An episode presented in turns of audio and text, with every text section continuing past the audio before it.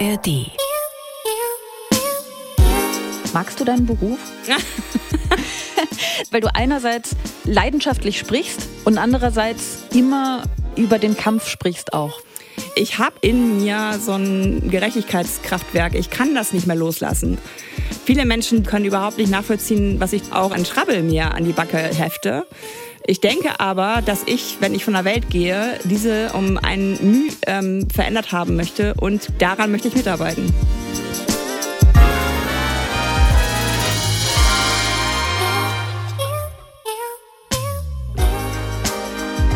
Extra 3. Bosettis Woche.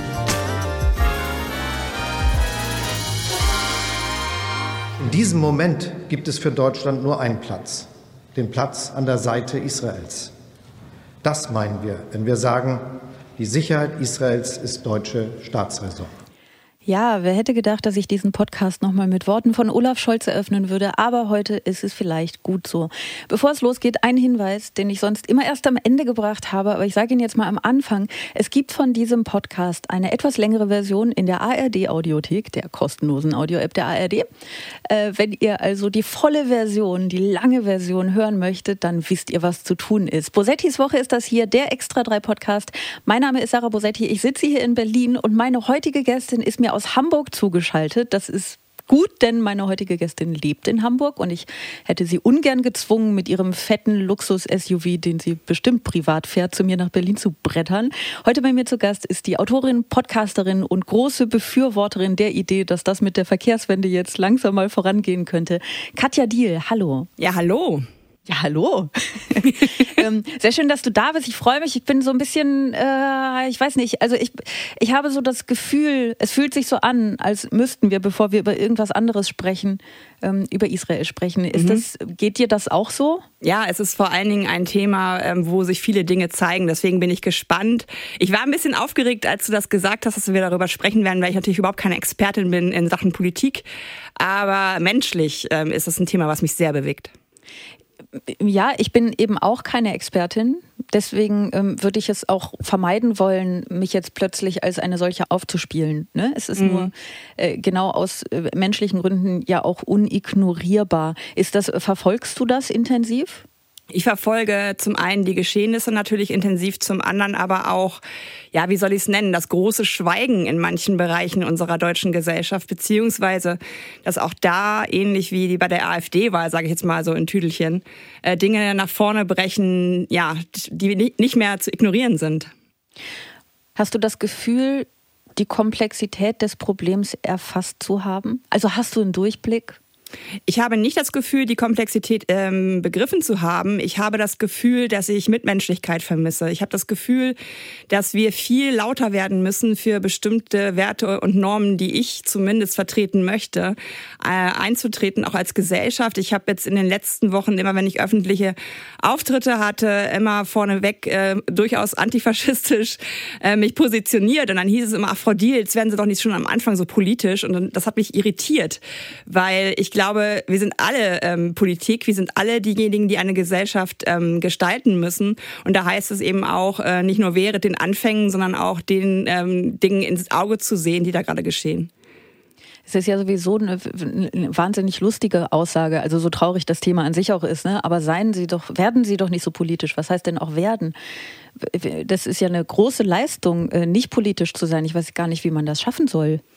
Ich hatte das auch das Gefühl, das war äh, das Wort politisch war gar nicht gemeint, sondern stören Sie uns doch hier jetzt bitte nicht in unserer Komfortzone. Jetzt wir sind hier wegen einer Lesung und ähm, jetzt äh, redet die Frau über die AfD und über mögliche Prognosen der Wahlen, die ja auch dann letztlich eingetreten sind und da habe ich hinterher auch ein Feedback bekommen, dass, und da sind wir vielleicht auch schon bei meinem Leben, dass äh, Katja die behauptet, äh, Auto zu fahren ist rechtsradikal. Also das hat jemand aus dieser ähm, Haltung, die ich da gezeigt habe, äh, rausgelesen, weil ich bin ja gegens Auto, sagen immer alle. Und dann ähm, sage ich irgendwann, irgendwas noch mit der AfD und dann heißt es, Katja Diel sagt, Autofahren ist rechtsradikal. Ja, das ist schön. Das ist ungefähr äh, das Niveau, auf dem sich unsere Debattenkultur im Moment halt bewegt. Also das ist tatsächlich, äh, tatsächlich so. Ähm, ich finde allerdings auch in Bezug auf, ähm, spricht man über oder schweigt man zu äh, Israel, da passieren ja auch so Dinge in der Debattenkultur, die ich, sagen wir mal, interessiert und ein bisschen fassungslos beobachte. Ähm, Olaf Scholz hat natürlich als deutscher Bundeskanzler nicht dazu geschwiegen, ähm, wie, wie, wie könnte er auch und wieso sollte er auch. Das, ähm, also nee, wieso sollte er auch, ist die falsche, der falsche Ausdruck, ne? Aber wie könnte er? Mhm. Ähm, aber er hat ja noch was getan, ähm, und zwar hat er Fischbrötchen gegessen. Ja, und dann kam äh, bei dieser wundervollen Plattform, ich glaube, Plattform kann man sie nennen, so dieses Medium, dieses Online-Medium, das äh, die Bild plötzlich wie eine wie seriösen äh, Journalismus dastehen lässt, News, was ich mhm. ganz toll finde, weil sie nicht mal News richtig geschrieben haben, News. die haben dann getitelt, während Deutsche Geiseln um ihr Leben bangen, futtert Scholz fröhlich Fischbrötchen.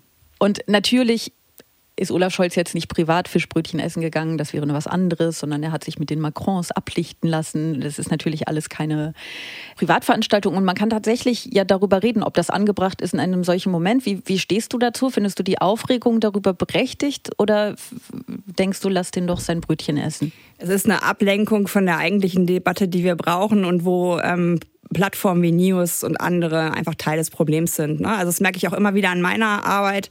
Und da frage ich mich auch immer wieder, muss ich da jetzt aufräumen, muss ich da kontern, weil ich defokussiere ja in dem Moment. Das ist ja auch gewünscht, dass, äh, dass äh, alleine, dass es wieder nur um Deutsche geht. Ja, das ist ja auch sowas. Ähm, bei Flugzeugabstürzen ist es immer nur wichtig, wenn irgendwie Deutsche an Bord waren. Also äh, diese, ja, diese, ja, diese, diese Weltengemeinschaft, die ich da ge gerne sehen würde, äh, wird immer so aufgesplittet. Einfach, einfach mal radikal mit mitmenschlich zu sein und die eigenen Dinge so zurückzustellen und vielleicht auch wirklich mal zu schweigen. Also mich hat das gestört in dem Sinne, dass das einfach nicht das Ding ist, über das wir uns gerade streiten sollten, sondern wir sollten mal darüber reden, wie gehen wir eigentlich in unserer deutschen Gesellschaft mit der Geschichte, die wir nun mal haben, um und ist die Verantwortung, die wir in diesem Konflikt auch haben, nicht weit größer als so manches Fischbrötchen. Das hast du schön gesagt. Du hast irgendwo gerade in deinem Monolog das Wort ähm, radikal benutzt. Also ich meine, du hast natürlich radikale Mit Mitmenschlichkeit gesagt. Insofern könnte man sagen, es relativiert ist. Aber ich glaube, spätestens jetzt kriegst du deinen Shitstorm auf jeden Fall. auf jeden Fall. Wir ähm, sind beide keine Expertinnen auf dem Gebiet. Wir sind ähm, tatsächlich, du bist auf einem äh, Gebiet Expertin, kann man glaube ich so sagen. Darüber reden wir aber gleich erst. Wir reden erst noch über ein paar andere Dinge, von denen wir überhaupt gar keine Ahnung haben, weil äh, das ist das Konzept dieses Podcasts und meiner Arbeit auch grundsätzlich. Ja, das ist doch schön. Cringe der Woche. Bayern bleibt Bayern auch wenn die Welt langsam verrückt wird. Darauf kann man sich verlassen. Herzliches Dankeschön, alles Gute. Ja, dafür gibt's Applaus. Das war Markus Söder. Äh, Markus Söder, von dem ich nach wie vor sage, er sollte auf jeden Fall Comedian werden, weil ich wirklich glaube, dass er ein wahnsinnig guter wäre. Ähm, aber da geht es natürlich um die Landtagswahl in Bayern und in Hessen wurde auch gewählt. Und ich muss zugeben, ich war so ein bisschen schockiert und ich war ein wenig verwirrt nach diesen Landtagswahlen ähm, aufgrund der Ergebnisse. Ähm, ne? AfD in Hessen zweitstärkste Kraft, in Bayern hinter CSU und Freien Wählern. So. Ähm, aber es gibt ja zum Glück einen Mann, der eine Antwort äh, und, und eine Erklärung für die Wahlergebnisse hat, und zwar Uli Hoeneß. Die Grünen waren ja der beste Wahlhelfer für die AfD mit ihren Argumenten. Diese Bevormundung, die wir alle haben. Sagen wir mal, das Heizungsgesetz ist total Welche Bevormundung meinen Sie jetzt genau? Mir, Welche Bevormundung wenn der Herr Özte mir, mir vorschreiben will, dass ich keinen Zucker mehr in Kaffee tun das soll. Das hat er, glaube ich, ja, nicht selbstverständlich hat er ja, das getan. also das habe ich nicht er, gelesen. Natürlich, er, er, er, er versucht den Leuten äh, äh, also es den, ging den um Fleischverbrauch, den Wurstverbrauch total runter zu, äh, ja, zu, ja. zu reden. Ja, das, das ist nicht sein seine Aufgabe. Ja. Aber es ist Uli Hoeneß Aufgabe, ähm, das der Öffentlichkeit mitzuteilen, auch wenn es, glaube ich, ehrlich gesagt tatsächlich überhaupt gar nicht stimmt. Ich glaube, Herr, Herr Özdemir hat äh, niemandem verboten, äh, Zucker in den Kaffee zu tun, oder? Was, was war das für eine Sendung? Wo hast du ähm, das Das war im BR, BR äh, Talkshow. Es hörte sich voll an wie so ein Kaffeehaus mit so äh, Stimmt, Gläsergeklimper und als hättest du heimlich irgendwie, äh, na, okay, also war eine offizielle ja, Die haben Sendung. sich währenddessen wahrscheinlich sehr viel, sehr viel Zucker in den Kaffee geschaufelt, aus Protest. Einfach, weil ich es kann. Das ist halt genau das, ähm, was, glaube ich, das Schwierige ist. Ähm, die Menschen, die etwas verändern wollen, die können das nicht mit Hauptsätzen. Ähm, weil das Einfache ist natürlich, den toxischen Status quo in vielen Bereichen, den wir so haben, zu verteidigen. Das braucht einen Hauptsatz. Ich will das nicht. Ne? So, das reicht ja eigentlich. Hat man ja auch eben an der absolut genialen äh, Argumentationskette äh, gesehen. Aber wenn ich was verändern will, muss ich den Leuten ja erklären, warum ich das verändere, äh, was sind die, sind die Vorteile, was sind die Gründe, diese Veränderung anzustoßen. Und dann hast du meistens schon verloren, weil solche Leute wie der Herr ähm, dann natürlich natürlich dazwischen gerätschen und einfach mit Fake News kommen, die aber sehr komprimiert auf den Punkt gebracht werden. Und dann stehst du als diejenige, die sich dagegen wehrt, immer so ein bisschen im kurzen Hemd da, weil du viel mehr Zeit und Raum brauchst, um deine Idee nach vorne zu bringen. Ja, und weil sie natürlich auch ähm, in der Regel nicht einfach nur lügen. Ne? Und mit sie, das ist jetzt dieses sie, bezieht sich überhaupt gar nicht auf eine bestimmte Gruppe von Menschen. Das ist so ein bisschen so ein, so ein diffuses sie. Ne? Aber ähm, Menschen, die denen Fakten jetzt etwas weniger wichtig sind als ähm, die Agenda, die sie eben verfolgen. Also natürlich war da doch was, da war doch was mit den Grünen und dem Zucker. Da war doch was, stimmt? Da war, da war doch wirklich was. Ne? Das ist ja, was man dann denkt. Und ähm, er bricht es runter auf, die wollen mir meinen Zucker im Kaffee verbieten. Was nicht stimmt, was einfach eine Lüge ist. Ne? Und dass es am Ende tatsächlich auch einfach um Kinderschutz geht bei der ganzen Sache, das wird dann eben auch nicht mehr erwähnt. Naja, das, das macht es kompliziert. Ähm, Im Gegensatz zu, zu Markus Söder, den ich ja wirklich, ich muss zugeben, ich bewundere Markus Söder tatsächlich ein bisschen, weil er dann sowas äh, sagt wie Bayern bleibt Bayern Bayern, auch wenn die Welt langsam verrückt wird. Was für ein toller Satz. Also der, der erreicht, ich bin wirklich, er ist, Bayern bleibt Bayern, auch wenn die Welt langsam verrückt wird. Du kannst ihn auch ganz oft sagen, er wird immer poetischer. er ist ganz toll. Er hat, also ich glaube, der große Vorteil äh, am Populismus ist, oder der große Vorteil, den der Populismus selbst hat, ist, dass er nicht so an die Realität gebunden ist. Es kann ja wahnsinnig lästig sein. Ja, weil, wie du schon sagst, flexibel auch ein Stück weit. Ne? Also auch, er war auch ja das, auch mal für das Verbrenner aus, um mal bei meiner ähm, Story so von meiner Arbeit zu bleiben. Also er hat mal das Verbrenner ausgefordert und das sind so Dinge, wo ich auch denke, ach Mann, ey, ich mit meinen starren Werten und Normen, ich hab's so schwer in dieser Welt. Da kann Markus Söder manchmal Bäume umarmen und gleichzeitig doch irgendwie was anderes wollen. Das stimmt schon. Ja, es ist äh, genau, das ist die eine Sache, die also die, die letztlich, es ist ein, ein harsches Wort, aber diese Skrupellosigkeit, ne, mhm. dass man eben wirklich sich nicht, nicht an, an sowas gebunden fühlt. Aber ich finde wirklich einen großen Unterschied, ob du mit dem, mit den Worten, die du nutzt, daran gebunden bist, die Realität zu beschreiben, was dich viel mehr einengt und was viel komplizierter ist, oder ob du frei bist. Also du kannst einfach aus dem Fenster gucken und sagen, da fliegen Kühe. Ja. Und das stimmt nicht. Aber was für ein toller Satz, da fliegen Kühe. Mhm. Das ist doch schön. So, ne? Und wenn du aber irgendwie äh, möglicherweise erklären musst, dass da Wolken sind und was Wolken eigentlich sind mhm. und mhm. ähm, so, dann, äh, das kann ich ja schon nicht. also dann bist du plötzlich, dann hört dir ja niemand mehr zu. Aber wenn du sagst, da fliegen Kühe, dann hört dir jeder zu. Und wenn du sagst, Bayern bleibt Bayern, auch wenn die Welt langsam verrückt wird, was für ein, ich glaube, ich muss irgendwie ein Buch so nennen. Bayern bleibt Bayern, auch wenn die Welt langsam verrückt wird. Ja, und du hast Man könnte auch sagen, die Welt bleibt die Welt, auch wenn Bayern langsam verrückt ja, wird. Aber genau, andere ne? Sichtweise. Aber du hast natürlich auch den Vorteil, und das ist, glaube ich, in der Veränderungsbubble total ein Problem, dass wir immer mit Fakten kommen und wir wollen äh, Ratio ansprechen und wir wollen, dass die Menschen verstehen, dass wir was tun müssen. Weil hier, schaut doch mal, Verkehrsbereich, steigende Emissionen, dann kommt aber jemand, ich lasse mir das Autofahren nicht verbieten.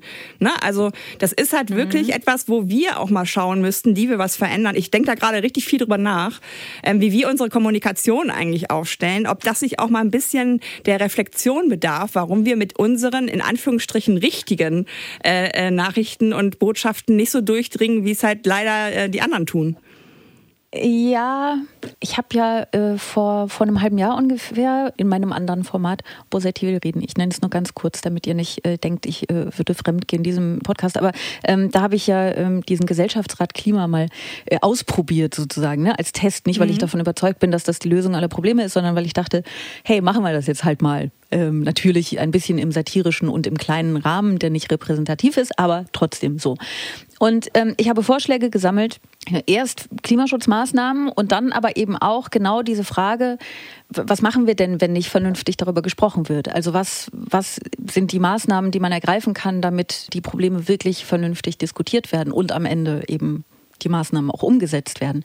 Und da kam viele Vorschläge, die so in Richtung Medienkompetenz gingen, was ich tatsächlich voll unterschreiben kann und sehr, sehr wichtig finde. Ähm, und politische Bildung natürlich auch. Und es kam aber manchmal eben auch so Vorschläge, ja, man, man sollte populistischer werden. Und das fand ich einen spannenden, aber auch komplett falschen Gedanken, ehrlich gesagt. Ne? Weil die äh, sagen, okay, wenn du nämlich eben dann immer von Weltuntergang sprichst und von äh, und, und diese komplexen Probleme auch komplex beschreibst und, und sagst, ja, Leute, es ist eine Zumutung, aber irgendwie müssen wir jetzt halt und so. Damit kriegst du die Leute nicht, also musst du es anders framen. So. Ähm, und ich verstehe den Gedanken. Ich glaube nur, dass man dann blöd gesagt der Demokratie zu sehr schadet, weil man den Diskurs ja noch schlechter macht, weil dann alle Seiten, sage ich jetzt mal, ne, so alle Seiten mit mit Populismus werfen und dann kannst du ja, dann, dann, redet ja niemand mehr vernünftig. Das geht ja nicht. Oder siehst du das anders? Meine Idee wäre eher, und das ist halt für mich die härteste Aufgabe, also ich habe mit dem Thomas, der den Volksverpetzer gegründet hat, gesprochen und der meinte, Katja, hör auf, der Besenwagen der FDP zu sein. Also der meinte er, und das kann ich voll gut nachvollziehen, ähm, eigene Narrative setzen. Also nicht immer in der Reaktion bleiben, sondern in die Aktion mhm. gehen. Weil ich lasse mich ab, ablenken. Das ist definitiv so. Wir machen so Dinge so wütend, wenn, wenn genau was du sagst. Wenn ich da sitze und da war Anne Will, diese Talkshow ja das beste Beispiel. Ich war fassungslos, was da im Raum stand ähm, und habe gedacht, um Himmels Willen, E-Fuels, um Himmels Willen, jetzt sind wir irgendwie bei, bei Leuten, die angeblich wieder Fahrtenbücher schreiben sollen. Also wir sind von ganz oben ins Klein-Klein. Genau das ist ja immer das, ne? Immer ganz, ganz weit runter in die Tiefe, wo du dann da stehst und denkst, Hilfe. Und da hätte ich ähm, ja vielleicht auch besser noch meine eigene Narrative setzen sollen, äh, anstatt dann zu sagen, ja, aber das stimmt ja so nicht. Weil da kommst du automatisch in so eine Defensive, die natürlich nicht so cool sich anfühlt, als wenn man sich wie Markus Söder dahinstellt und solche Sätze sagt. Ja, ich hatte auch schon den Gedanken, ähm, dass man, solange man gegen etwas jemanden aber ich würde sagen etwas, weil man kämpft ja nicht gegen Menschen, sondern man kämpft ja, sagen wir mal, gegen den Populismus. Ne? Solange man gegen den Populismus kämpft, ist man sehr beschäftigt damit und kann nicht so gut für etwas kämpfen. Und mhm. das ist natürlich Teil der äh, der Strategie mhm. so. Ähm, aber es ist eben auch eine Zwickmühle, weil man das nicht einfach feststellen kann und bemerken kann und dann ist das Problem gelöst, weil äh, zugleich Populismus ja nicht unwidersprochen im Raum stehen bleiben ja, darf. Ja. Das ist das große, das ist das Erfolgskonzept der AfD. Und ähm, es gibt nun mal auch einige Menschen aus ähm, sehr viel demokratischeren Parteien, die trotz allem genau diese Taktiken übernehmen, weil die so wahnsinnig leicht anzuwenden sind, wenn man keine Skrupel hat, und weil die so, weil die so erfolgreich sind. Also das ist ja, das ist ein einfaches Mittel, um wahnsinnig viel zu erreichen. Es ist kein Mittel, um irgendwas Gutes zu erreichen. Das glaube ich eben, ne? dass man sich dem, man, man darf nicht so so low gehen, wie sie wie wie sie es tun weil dann ähm, leidet am Ende die Demokratie. Also ich glaube wirklich, ich weiß nicht, es klingt immer so hochtrabend, wenn man von der Demokratie spricht, ne? aber es ist ja, sie ist ja der Streit, den wir führen und wir müssen ihn gut führen. Ich habe das schon ein paar Mal gesagt. Und wenn wir uns darauf einlassen, ihn schlecht zu führen, dann, dann haben wir ein Problem. Aber ich habe auch verstanden, dass das nicht dasselbe ist, was ne, du gerade meintest. Du hast jetzt schon ein paar Mal, bist du so ein bisschen übergeschwenkt zu deinem Beruf, zu deinem eigentlichen Thema. Und ich finde, wir können da eigentlich ganz wundervoll hinkommen, nämlich jetzt. Oh oh. Unterm Radar. Der äh, Bundesminister und das BMDV hat äh, ähm, deutlich gemacht, dass äh, ähm, eine unmittelbare Finanzzusage von Seiten des Bundes akut nicht gegeben werden können. Das war nämlich der NRW-Verkehrsminister Oliver Krischer. Und äh, ja, wir sind äh, mal wieder an dem Punkt, das Deutschland-Ticket das äh, nicht 49-Euro-Ticket äh, heißt. Möglicherweise, weil sie einfach dachten, wir nennen es vielleicht mal nicht nach einem fixen Preis, dann können wir den Preis noch ändern. Äh, das Deutschland-Ticket ist gerade mal, ich glaube, fünf Monate alt und schon ist es wieder in Gefahr, denn niemand weiß, wie es im kommenden Jahr weiterfinanziert werden soll. Um 400 Millionen Euro streiten sich Bund und Länder. Ich hoffe, meine Zahlen stimmen. Die Länder wollen sich die Mehrkosten mit dem Bund teilen, der Bund will nicht. Katja, du da bist du doch jetzt mal Expertin. Du weißt es doch. Wo soll das Geld deiner Meinung nach herkommen? Ja, das bist du überhaupt dafür oder bist du gegen dieses Deutschland-Ticket? Das ist halt ähm, wieder mal so ein ähm, Symptom der Krankheit, die wir haben in, in Deutschland, dass wir, dass wir ähm, Mobilitätswende sogar im Klimanotfall nicht anschieben. Und da hast du mich ja schon so ein bisschen zitiert, dass ich auch behaupte, die Mobilitätswende hat noch nicht begonnen, weil das würden wir meiner Meinung nach dann merken, wenn die Zulassungszahlen von Autos deutlich sinken. Ne? Also das wird ja vom Verkehrsministerium selber sogar noch bejubelt, dass die Menschen zwischen 18 und 24 den höchsten Autobesitz seit ever haben.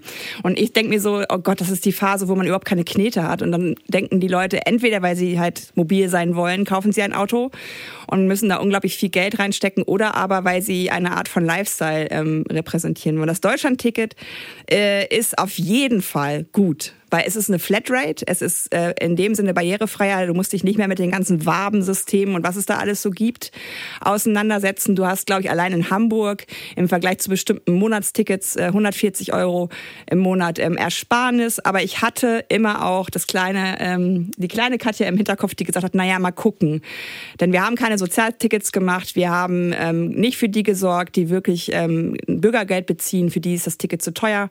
Da wurde wieder gesagt, das sollen die Länder machen. Also da da hast du automatisch wieder eine Heterogenität gehabt. Naja, und jetzt nicht unerwartet von mir, muss ich ganz ehrlich gestehen, ist jetzt wieder die Finanzierung ähm, auf der Kippe. Und da muss man sich vor Augen halten, das hat, glaube ich, Greenpeace ähm, herausgefunden, dass ähm, anderthalb Kilometer Autobahn A100 in Berlin schon äh, die Kosten decken würde, die Mehrkosten, die das erzeugen würde, das Deutschlandticket. Also wir verlieren immer wieder, wenn es um neue Mobilität geht, die Relationen aus dem Blick. Und das funktioniert auch wieder durch Populismus, ja. Mhm.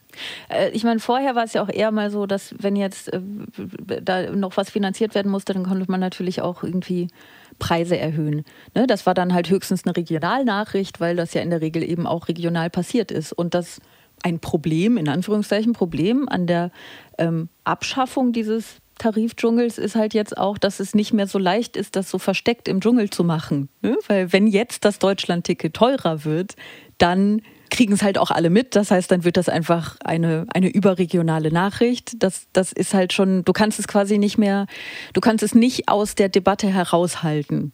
Mhm. Weißt du, was ich meine? So. Ähm, und jetzt, äh, klar wird darüber diskutiert, wo, es herkommen soll. Ich habe einen Vorschlag gelesen. Ich habe einen Vorschlag gelesen, dass ähm, Gelder vom Bund für den Nahverkehr nur dann an die Länder gezahlt werden sollen, wenn die ihre Treibhausemissionen in einem zuvor vereinbarten Rahmen halten. Ähm, und das stand in der Zeit und das ist ein Vorschlag von Christian Grotemeyer, einem Professor für vielleicht kennst du den, du kennst bestimmt diese Leute für Mobilitätsmanagement an der Hochschule Rhein-Main. Und ähm, er meinte, dadurch könnten halt die Länder den Bund unterstützen, darin seine Klimaziele zu erreichen und im Gegenzug bekämen sie dann Geld. So, und sie bekämen halt auch noch irgendwie ein Argument in der Debatte, um sich zum Beispiel so für mehr Radwege, für Busspuren und so Sachen einzusetzen. Was hältst du von der Idee? Ähm, ich finde alle Ideen erstmal gut und würde sie auch gern diskutieren. Ich habe gerade ein Störgefühl, weil über 65 Prozent mittlerweile, glaube ich, der Emissionen von CO2 im Verkehrssektor kommen ja vom privaten Pkw.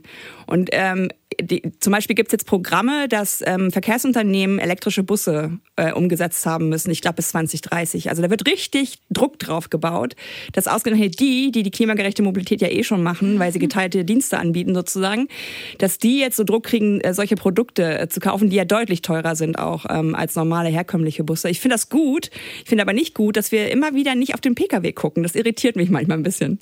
Ja, verstehe ich. Ähm, magst du deinen Beruf? naja, weil es, weil es, ähm, weil, weil du einerseits leidenschaftlich sprichst, so, und andererseits sozusagen immer über den Kampf sprichst auch, was ich sehr gut nachvollziehen kann, aber deswegen, deswegen die Frage. Ich glaube, das ist nichts, was ich bewusst gemacht habe. Immer wenn ich ähm, Gespräche habe, sei es mit Leuten, die zu Lesungen kommen oder auch mit Journalistinnen, kommt immer die Frage nach diesem einen Moment, wo ich dann entschieden habe, auf in den Kampf. Und das gab's nicht. Ähm, der Antreiber, den ich ganz, ganz doll in mir habe, ist die Ungerechtigkeit im System. Ich sehe Menschen im Rollstuhl, ich sehe marginalisierte Gruppen, ich sehe Menschen, die nicht der weißen Mehrheitsgesellschaft in Anführungszeichen entsprechen, die im Auto sitzen, weil unsere Gesellschaft ihnen keine Sicherheit gibt, die einen Safe Space brauchen. Gerade auch Israel und diese Dinge. Wir schreiben in einer Signalgruppe gerade, ob wir nicht so Begleitdienste für Jüdinnen anbieten und Juden. Das sind ja Dinge, die im öffentlichen Raum einfach einen Mangel erzeugen an Sicherheit für bestimmte Gruppen. Und das ist nichts, was ich mir ausgesucht habe, um Himmels Willen. Und ich bin sogar ehrlich genug zu sagen, wenn es diesen Moment gegeben hätte, vielleicht hätte ich dann doch eher nach links geblinkt als nach rechts oder wie auch immer. Ähm, ich habe aber in mir so ein Gerechtigkeitskraftwerk. Ich kann das nicht mehr loslassen. Also viele Menschen, die so ein, hört sich jetzt ein bisschen despektierlich an, aber so einen klassischen Job haben, können überhaupt nicht nachvollziehen, was ich da für nicht so viel Geld auch an, an, an Schrabbel mir an die Backe hefte. Ich denke aber, dass ich, wenn ich von der Welt gehe, diese um ein Mühe ähm, verändert haben möchte. Und genau was du vorhin auch gesagt hast, ich bin totale Demokratiefreundin. Ich möchte das ausfechten. Ich möchte darüber diskutieren. Nehmen wir jetzt die Klimaschutzziele ernst oder dass wir Autoland sind? Und es gibt so viel Tolles, was wir machen könnten, wenn wir ein bisschen weniger Wagen wagen. Und daran möchte ich mitarbeiten. Äh, also alles, was ich jetzt gehört habe, ist, dass du findest, äh, Autofahren ist rechtsradikal. Nein, linksautonom. Ah, wo, wo kam das jetzt her überhaupt? Wo kam dieser, diese Unterstellung her?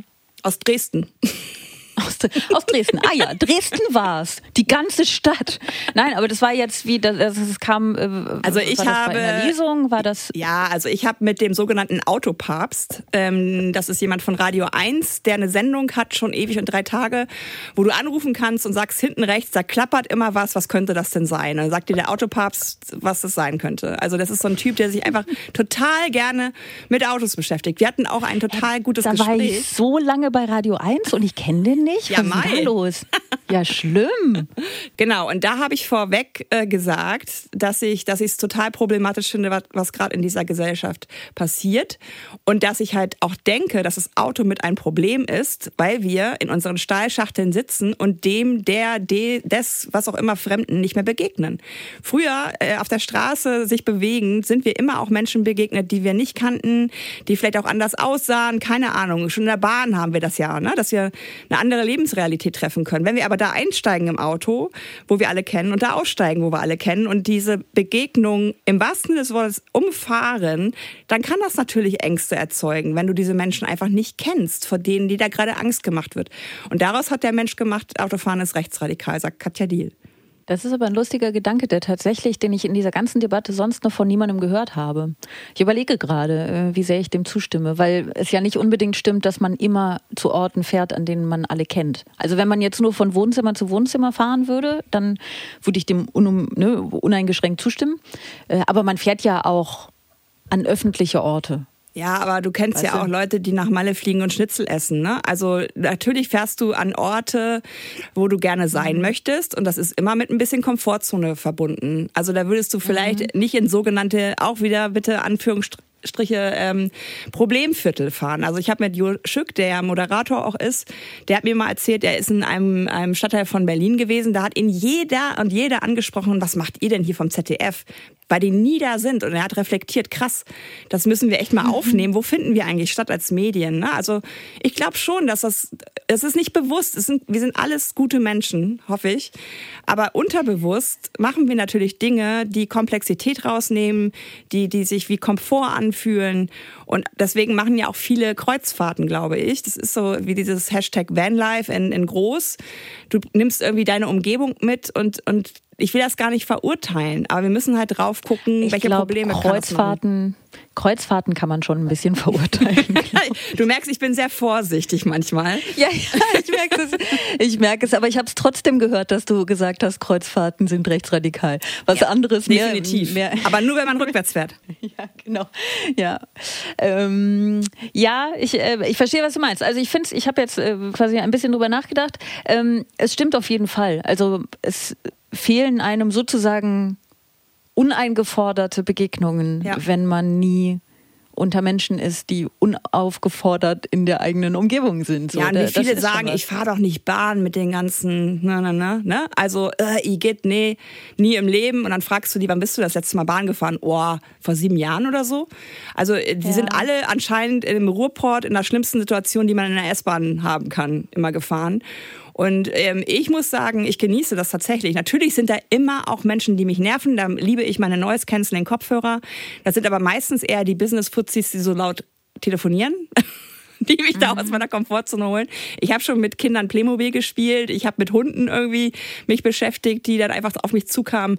Also ich sehe das als Geschenk und ich sehe Begegnung auch als Geschenk und ich sehe das als Basis von Demokratie, dass wir uns äh, begegnen und uns ein Stück weit auch ausliefern. Ich finde sowieso, also das ist jetzt, ich wiederhole mich ein bisschen, weil ich das irgendwo auch schon mal gesagt habe, ich finde eigentlich so die Idee des Bahnfahrens ja schon alleine ganz toll, weil es, also da, da könnte man auch mal über Framing reden, ne? Weil ehrlich gesagt, was für ein Luxus das doch ist. Man wird ja gefahren. Ja. Ich finde, das geht immer komplett unter. Also ja, man muss sich den Raum teilen, der ja aber in der Regel auch größer ist als, als in einem Auto, aber man wird ja gefahren. Also ich finde, dass die, diese Idee, dass selber fahren der Luxus sein soll, eigentlich schon fast ein bisschen absurd. Und es deckt sich auch nicht mit meiner Erfahrung. Also ich bin nicht so oft in Autos, also ich kann selber, kann ich gar nicht fahren und ähm, ich fahre natürlich ab und zu aber mit anderen Leuten, aber gerade wenn man in Städten fährt, dann ähm, nehme ich die auch eher als gestresst wahr, als mhm. jetzt äh, als, uh, ich gönne mir gerade einen Luxus und so, ne? Man muss aber Bahnfahren natürlich auch nicht komplett schönreden, also abgesehen von den ganzen ähm, den ganzen offensichtlichen Dingen, wie dass es tatsächlich überfüllte äh, äh, äh, Züge gibt, dass es Verspätungen gibt, dass es Ausfälle gibt und so. Ähm, ja, man wird konfrontiert mit anderen Menschen und man möchte das auch nicht zu jedem Zeitpunkt. Aber ich finde, dass man ruhig auch, man kann ja Dinge gleichzeitig, das ist auch sowas, was ein bisschen zu wenig passiert, ne? In unserer Gesellschaft und, und, im Diskurs auch, dass so Dinge gleichzeitig wahr sein können. Man kann ja auch gleichzeitig anerkennen, dass es ein totaler Luxus ist, dass man dass man gefahren wird und dass man im Fernverkehr zum Beispiel, dass man aufs Klo gehen kann und weitergefahren wird währenddessen. Gerade also Kinder finden das toll, weil die ja äh, sonst hinten drin sitzen. Ich weiß nicht, mittlerweile hängen da wahrscheinlich auch Tablets oder so, aber ähm, wenn du so reflektierst, wie, wie eine gemeinsame Fahrt in der Bahn ähm, mit Kindern sein kann ähm, und zusammen rausgucken und zusammen mit dem Finger auf dem Reh zeigen, was man vielleicht so sieht, dann Pipi machen können und auch was essen. Ne? Also das ist halt jemand, der in meinem Buch war, der macht das als äh, Lokführer freiwillig und der teilweise Kinder, die mit zwölf das erste Mal überhaupt in der Bahn sind, weil die Eltern entweder meckernd im Auto an der, an der Schranke stehen und über die Bahn meckern oder sie können halt den Bahnhof vom Brötchen holen. Und die Kinder merken intuitiv total, dass es wirklich Reisen ist, gemeinsam Reisen. Und der Zustand der Bahn ist natürlich politisch gewollt. Also das war ja mal fantastisch und das haben wir einfach kaputt gemacht, ja ich denke gerade darüber nach, dass ich tatsächlich noch keine lange Autofahrt mit Kind gemacht habe ähm, außer als ich selbst das Kind war, aber ich war wahrscheinlich total lieb und unproblematisch. ich auch, ich auf jeden Fall. Mhm. genau. Ähm, äh, aber ich habe das tatsächlich noch nicht gemacht und zugefahren, ja, ähm, ist auch anstrengend mit Kind, finde ich, so mit kleinem Kind. Aber ähm, ich stelle es mir aber auf jeden Fall im Auto noch anstrengender vor. Ähm, findest du den Preis, also du hast eben schon gesagt, es gibt keine Sozialtickets, aber findest du diesen Preis 49 Euro fair im Moment? Insgesamt nein. Also das hätte ich von Bundesebene aus mir wirklich homogen gewünscht, dass man Auszubildenden-Tickets hat, Schülertickets hat, vielleicht auch sogar entscheidet, was andere Länder ja auch machen. Bis zum 18. Lebensjahr fahren alle umsonst weil ich glaube, es ist auch wichtig, Kindern und Jugendlichen den Zugang zur Bahn zu geben, dass sie überhaupt mal kennenlernen können, wie toll das ist. Und ich habe, als es das 9-Euro-Ticket gab, unglaublich viele ältere Menschen und unglaublich viele junge Menschen im Zug angesprochen, weil ich rede immer mit allen, die nicht äh, sich wehren. Und das war für mich sehr, sehr berührend. Du bist der Grund, aus dem die Leute nicht gerne Bahn fahren. Ja. Denken, oh Gott, dann treffe ich Katja wieder und die genau. quatscht und dann redet die wieder Schön. über Mobilität. Ich, seitdem fahre ich SUV. Nee, tatsächlich waren die Kids ähm, total begeistert, weil es gibt ja dieses sogenannte Schülerferienticket und das können sich Familien mit drei, vier, fünf, wie auch immer Kindern nicht leisten. Aber das 9-Euro-Ticket für vier Wochen im, im, in den Sommerferien, das war halt drin. Und ohne Mama und Papa. Ne? Also das ist ja auch mhm. eine Kindheit, haben wir heute, ist komplett elternbegleitet. Ich bin Generation fünf Freunde. Ähm, und die sind ja teilweise mehrere Tage zelten gewesen, ohne Begleitung. Das ist Kindeswohlgefährdung heutzutage. Und das gönne ich halt Kindern, aber auch älteren Menschen. Da waren auch ganz viele süße ältere Damen und Herren, die gesagt haben, nö, hier mit Freundinnen, wir sind jetzt mal unterwegs, gucken uns mal den Landkreis an. Und das war ja auch nachvollziehbar in den Zahlen, dass der ähm, Nahraumtourismus sozusagen, also dass man zu Kaffee und Kuchen irgendwo hinfährt, dass er davon total profitiert hat. Und die Leute sind nicht mehr in den Zügen. Weil die natürlich wieder mit 49 Euro, das können sich Menschen nicht vorstellen, die so normal verdienen. Aber das Bürgergeld liegt, glaube ich, bei 41 Euro im Monat ähm, für Mobilität. Und das sind mal acht Euro locker zu viel. Ich habe tatsächlich noch, weil wir gerade angefangen haben, darüber zu sprechen, wie gerne du deinen Beruf machst. Und ich habe noch eine Frage dazu, aber die hatte ich mir vorher schon überlegt. Und zwar als letzte Frage. Das ist ja die Rubrik, die es quasi immer nur in der ARD-Audiothek gibt. Das heißt, ähm, ihr könnt jetzt noch falls ihr es nicht am Anfang der Folge schon gemacht habt, da habe ich es ja schon gesagt, falls ihr jetzt noch möchtet, könnt ihr natürlich in die ARD Audiothek switchen und das noch hören. Wenn ihr das aber nicht möchtet, dann könnt ihr das natürlich auch einfach lassen. Dann könnt ihr nächste Woche Freitag wieder zuhören. Nächste Woche Freitag äh, kann ich leider nicht ähm, weil ich da die erste Folge von Bosetti Late Night aufnehme. Aber damit ihr euch nicht langweilt, äh, haben wir eine Folge vorproduziert. Ich rede also mit Horst Evers, vielleicht erinnert ihr euch, da, äh, der war nämlich Anfang des Sommers da. Und ich rede mit Horst Evers über künstliche Intelligenz. Und am Freitag danach geht es aber ganz regulär weiter, dann mit Christian Ehring, den kennt ihr vielleicht auch. Äh, vielen Dank, dass du da warst, Katja. Es hat viel Spaß gemacht. Danke für die Einladung. Extra 3 Bosettis Woche.